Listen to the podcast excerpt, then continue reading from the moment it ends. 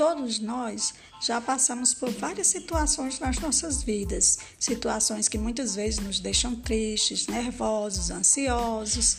e nada mais justo do que a nossa língua, a língua portuguesa, para que a gente possa conversar e ter um feedback maravilhoso através de que através de textos, através de poemas, músicas e, a, e através da própria língua falada. E é por isso que eu vou estar aqui sempre nesses momentos para que possamos compartilhar histórias, atividades, textos, textos motivadores, para que a gente possa viver e conviver entre pessoas que falam a mesma língua.